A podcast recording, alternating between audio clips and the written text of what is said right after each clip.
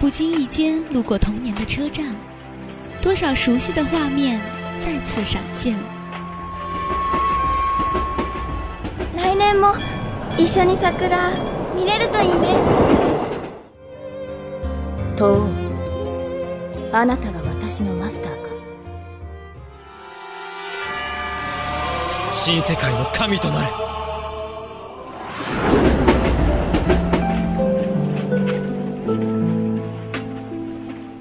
蓦然回首，原来童年的那班列车早已消失在了铁轨的彼方。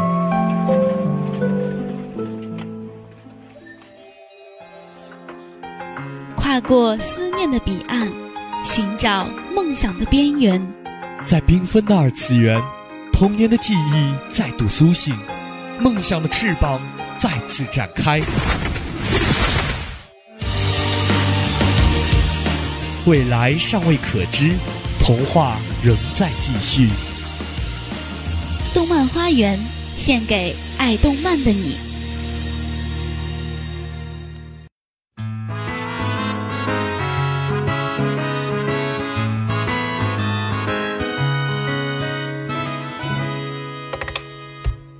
各位音柱下以及收音机前。蜻蜓 FM、网易云还有哔哩哔哩的听众朋友们，大家好，这里是动漫花园，我是主播默默。嗨，豆某，我是允欣。在上周，允欣我精心为大家准备了中国动画史的开拓，那么今天我们就要来讲讲中国动画史的发展啦！哈哈，果然分两期讲这个点子太棒了。你明明就是想着偷懒，好吧？哪有偷懒啊？如果真的是偷懒，我可真想分好几期讲。毕竟中国动画史这么大的主题，真要细讲起来，恐怕得来个二十多期的连续节目吧。可怕，那种时候我肯定会阻止你的。呃，上期不是说到，因为我为歌狂被官媒批评，导致后面的动画创作都不敢迈出低龄向这个圈子吗？之后的动画创作虽然在低龄的路上一去不复返，但是漫画并没有被限制啊，反而因为网络的迅速发展，国漫创作更是如雨后春笋。对，说到这里就得提到两个重要的漫画平台，一个是当时在网络平台中鲜有敌手的有妖气漫画工厂，一个便是在众多漫画杂志中脱颖而出并逐渐成为杂志界领军人物的知音漫客。这两个平台为很多作者提供了机会，很多漫画家都通过这些平台逐渐成长起来。比如我很喜欢的一个漫画作者米二，米二就是那个当下挺火的《一人之下》的作者，对吧？没错。正是最近人气颇高的动画《一人之下》的原作者。不过，身为一个很早就开始看漫画的老漫迷，我也算是有幸见证了米二的成长过程。这种看着画手从默默无闻到成为一方大佬的体验是怎样的？默默酱，你怎么突然用起了标准知乎体？呃，我最开始看到米二的漫画是在知音漫客上的大爱 Project，当时只觉得这个作者的脑洞非常惊奇。作画也非常优秀，但是背景非常硬伤。不过后来在加入工作室之后，作画质量有了明显的提高。不过米二的漫画里总是有很多嗯复杂的设定，而且《一人之下》里还用了大量的各种各样的方言。呃，难道方言不是这部作品很出色的一个地方吗？可是我对方言接受不能。身为重庆人，冯宝宝那一口四川话可以说是非常亲切了。而且 OP 跟 ED 都是山歌，就冲这一点我就给一百分。连辣都不能吃的假重庆人，偏偏在这种奇怪的地方发生了归属感。好了好了，快点回到这部作品上。默默，你刚刚还说了艺人的设定复杂是吧？是啊，像我这样的普通观众最怕的就是复杂的设定了。为什么我觉得艺人的设定都挺简单的呀？你所谓简单的对比对象，怕不是月球的设定？没有很复杂呀，艺人的设定就是道教文化加上作者自己的脑洞开出来的一个关于修炼气的世界。嗯，作者是不是特别喜欢道教文化呢？一人之下里的道教成分相当的多呀，比如每一章的标题很多都出自道教经典。作者喜欢道教文化这种事情嘛，在他之前的那一部《九九八十一》就已经多次出现了。其实我还挺喜欢一人之下里关于《西游记》的解读那一段的。看着看着，我都差点信了他说的那一段，确实非常有道家的风范。虽然不见得这就是作者本人想出来的对于《西游记》的理解，但是也看得出来，作者对于这部漫画的剧情是非常用心的。一人之下的动画版还成功出口到了日本，而且漫画也在 Jump 上连载了，也算是国漫的一个不小的成功了。其实我觉得就现在来说嘛，一人之下的动画并不能算是国产动画的胜利，毕竟这部作品是中日合资，而备受好评的第一季的制作方更是日本。第二季动画制作换为上海绘梦之后，作画水平显然大不如前，所以就国产二 D 动画而言。我们确实还差得远呀。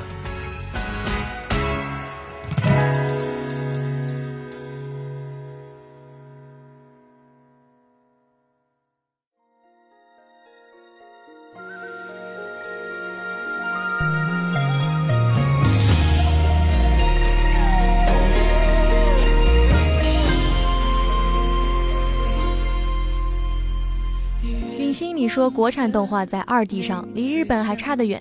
但是我觉得在三 D 动画上，国产还是非常有优势的。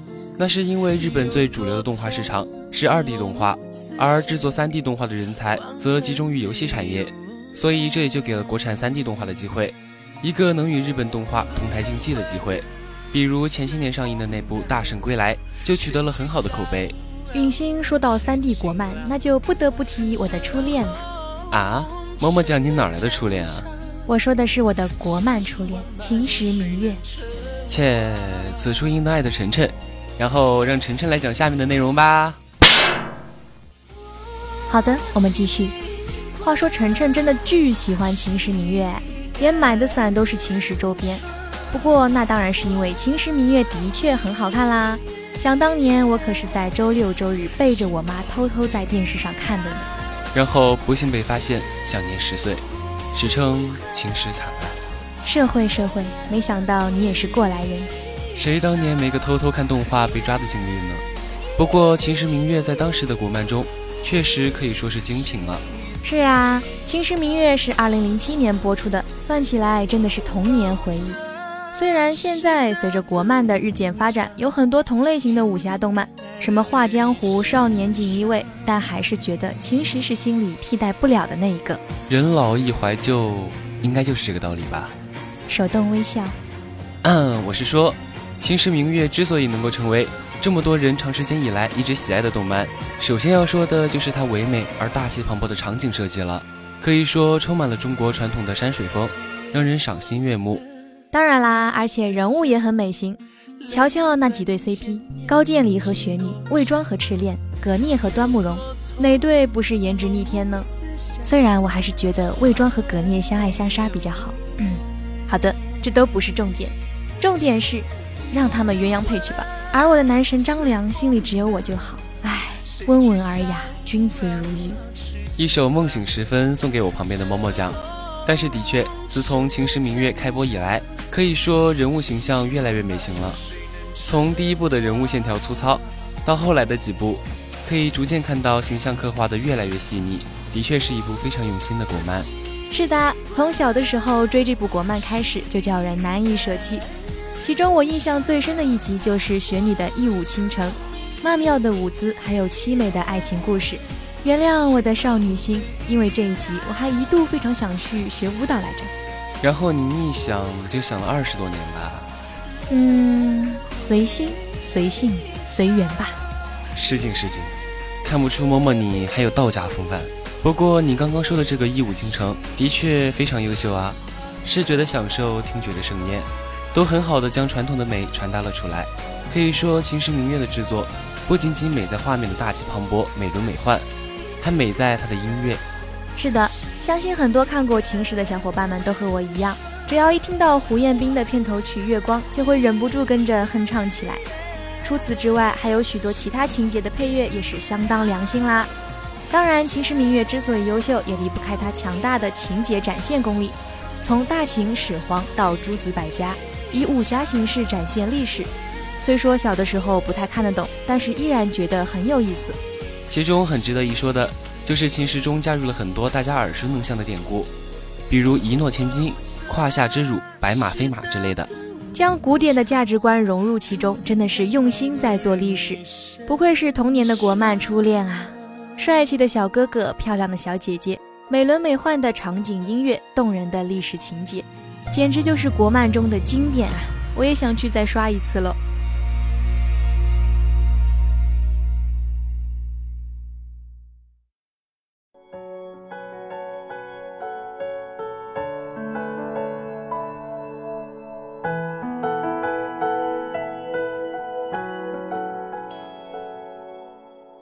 其实，在国漫重新发展的当下，“国漫崛起”这个词也越来越常见到了。不过，很多时候我们其实都只是将这个词作为一个口号。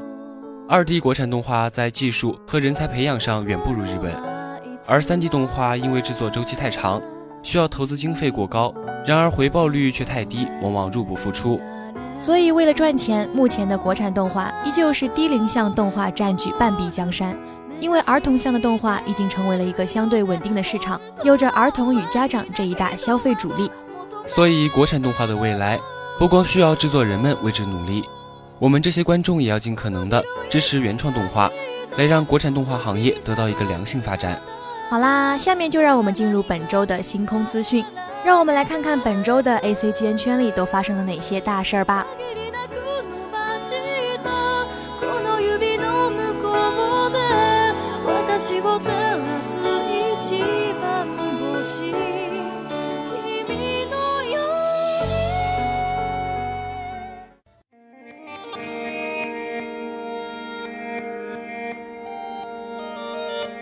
在二次元的星空中，每一个故事都是一闪而过的流星，而我们是这些繁星的追捕者，为你，为你。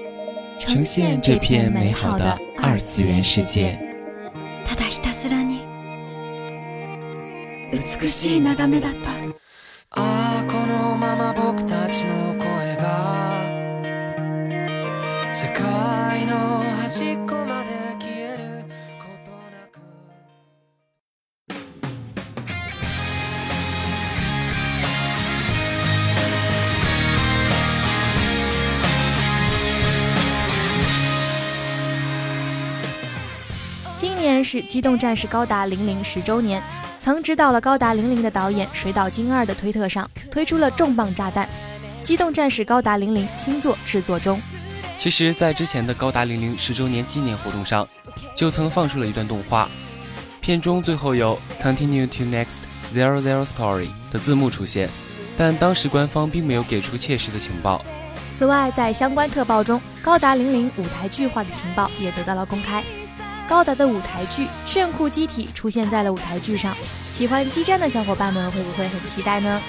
我身边就有很多高达的忠实粉丝，这次零零的新作企划也让他们倍感期待，纷纷感叹有生之年，而且万代罪恶的手也将伸向他们的钱包。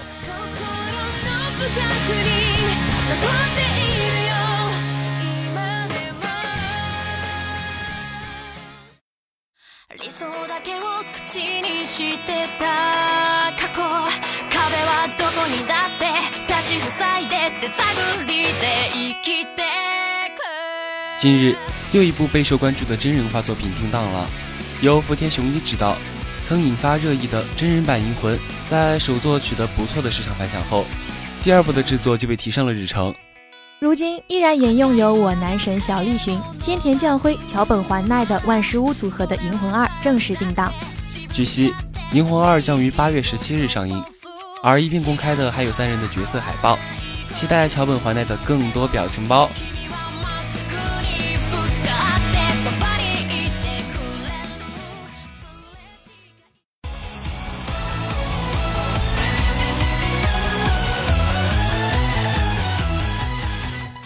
在日本国民级动画《樱桃小丸子》最新的一话里，出现了个非常明显的作画失误。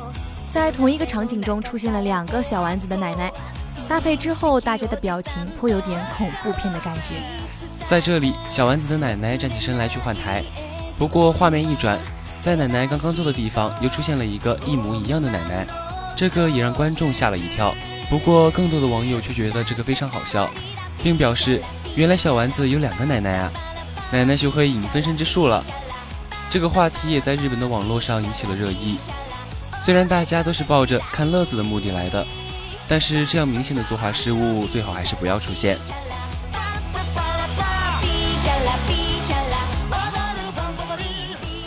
那么到这里，本期的动漫花园就要结束啦。